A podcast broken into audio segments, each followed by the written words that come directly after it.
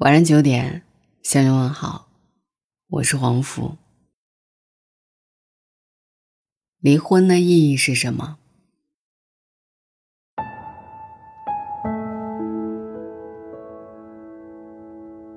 好好的为什么会离婚呢？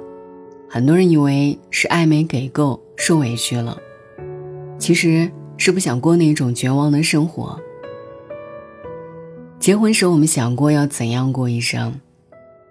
要是一个黄昏，端上一条酸辣鱼，白米饭热气腾腾，一边吃一边聊着生活的琐碎，一起攒着钱，因为相中了一个大衣柜，一起鼓励着学习，因为想要跳槽。那时候酒杯碰见酒杯都是理想的声音。说是走着走着疲惫了，那就停下来，靠在一起，数数星星。苦日子的夹缝里，总能找到生活藏的棒棒糖。我曾经想要成为让你骄傲的人，你曾经描绘的生活，我也想拥有。跟所有相爱的人一样，满怀憧憬，一往无前。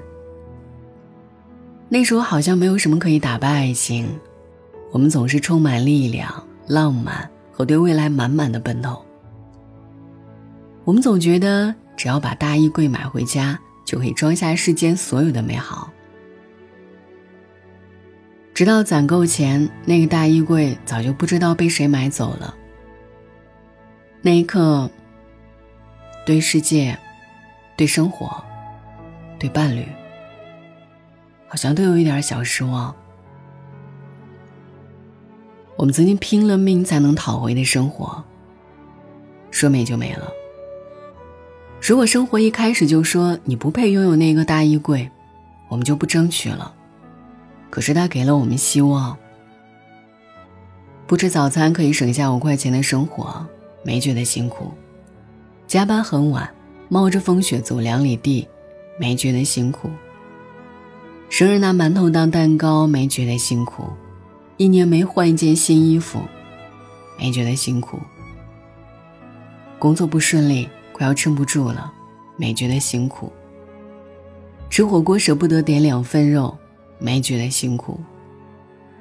可是明明攒够了钱，大衣柜没了。那一刻哭得很大声。有些人永远也不理解，怎么会因为一个大衣柜就离婚呢？其实我聊的不是大衣柜。大衣柜只是一个比喻，压垮婚姻的也不是大衣柜，是洗手池的水龙头坏了，是马桶堵了，是卧室的灯泡坏了，是沙发的一堆脏衣服，是厨房没洗的锅碗瓢盆，是我们渐行渐远的生活习惯，是我们为了琐碎的争吵，是我们分道扬镳的立场。可是你问我，换一个大衣柜，不行吗？曾经有个生物学家从海边挖了一批牡蛎，运送到千里之外芝加哥一个地下室的水族箱。头两个星期，牡蛎按照它们正常的规律生活，吃饭、睡觉，跟水里的浮游生物玩耍，这一切都符合家乡的潮起潮落。又过了两个星期，发生了一件难以解释的事情。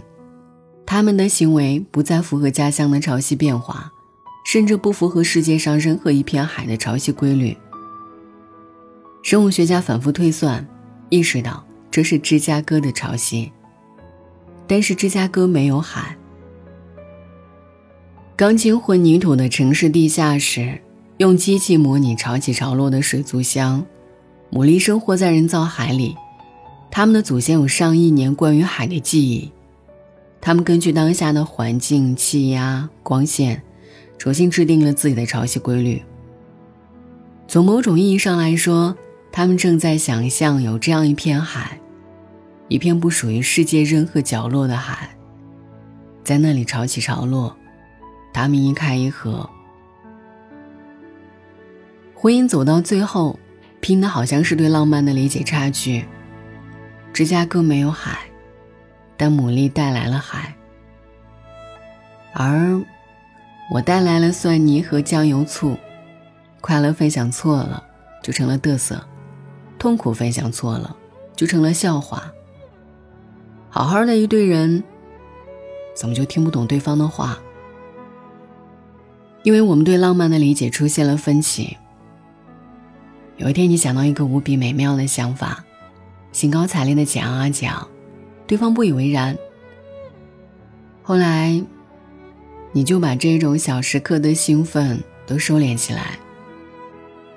有一天，你心累、难受、委屈，想要对方一个抱抱，陪你吃点甜点。他不必替你做什么，就是竖起耳朵就行。可是他一脸不屑地说：“你别矫情了，谁的生活不苦呢？”后来你知道了，只要笑的声音足够大，就能盖过心里的下雨声。谁都没有错，只是生活会慢慢的告诉你，三观不合了。可是你见过爱情啊？你像牡蛎一样，拥有千亿年关于海的记忆，你没法假装。你的婚姻里有一片海，你也没法撂挑子。走向蒜泥和酱油醋，所以离婚的意义是什么呢？我们没对婚姻失望，我们只是此刻无能为力，还抱有一点热血和浪漫。